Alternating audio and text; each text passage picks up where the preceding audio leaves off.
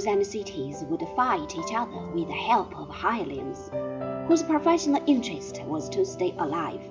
This relaxed state of affairs was radically altered when Italy became the battleground of the French king and the emperor.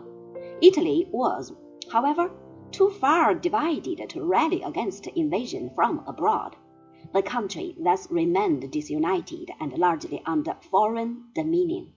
In the repeated struggles between France and the Empire, it was the Habsburgs who emerged as victors. Naples and Sicily remained Spanish, while the papal dominions enjoyed a tolerated independence. Milan, a Guelph stronghold, became a dependency of the Spanish Habsburgs in 1535. The Venetians occupy a somewhat special position, partly because they had never suffered defeat at the hands of the barbarians, and partly because of the Byzantine connection.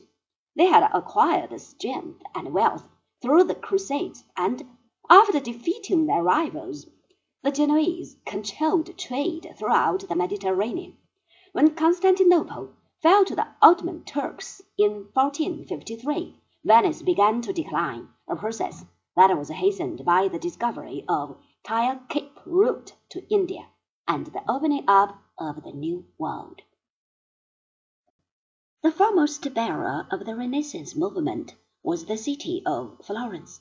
No town except Athens has brought forth such a company of artists and thinkers. Dante, Michelangelo, and Leonardo, to mention only a few, were all of them Florentines, and so later was Galileo. The internal troubles of Florence, which had caused Dante's exile, eventually led to the rule of the Medicis. From 1400 onwards, except for short interruptions, this family of merchant nobles ruled the city for over three centuries. As for the papacy, the Renaissance had a twofold effect. On the one hand, the popes took an enlightened interest in the scholarly pursuits of the humanists and became great patrons of the arts.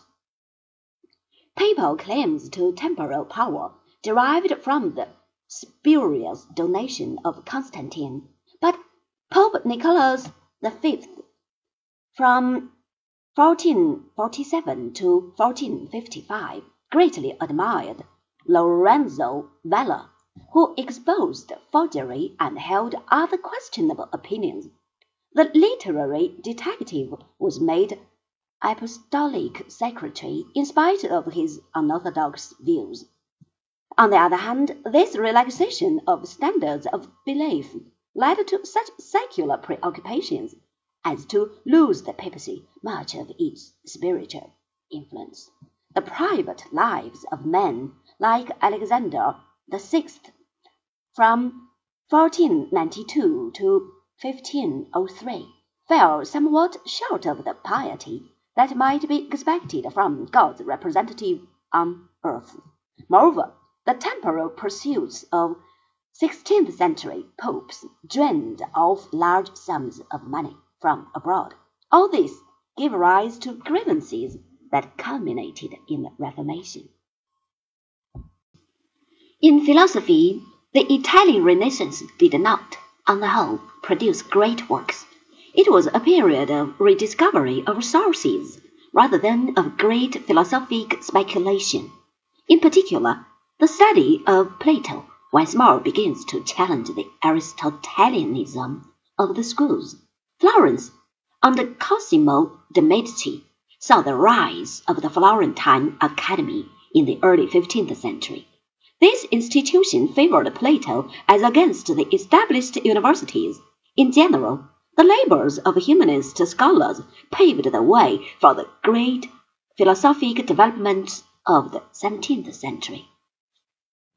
For all that, the Renaissance emancipated men from the dogmatism of the Church. It did not save them from all kinds of ancient superstition.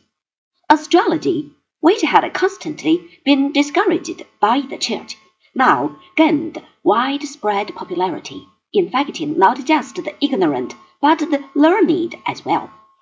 As for witchcraft, this too was widely believed in and hundreds of harmless eccentrics were burned at the stake as witches.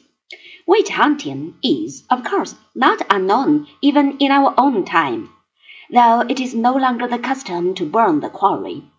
Along with the rejection of medieval dogmatism went a loss of respect for established codes of conduct and behavior. It is this, amongst other things, that prevented Italy from acquiring some form of national integrity in the face of foreign dangers from the north. The times were rife with treacherous intrigue and double dealing. The gentle art of disposing of rivals or enemies was developed to an unsurpassed level of craftsmanship. In such a climate of deceit and distrust, no viable form of political collaboration could be born.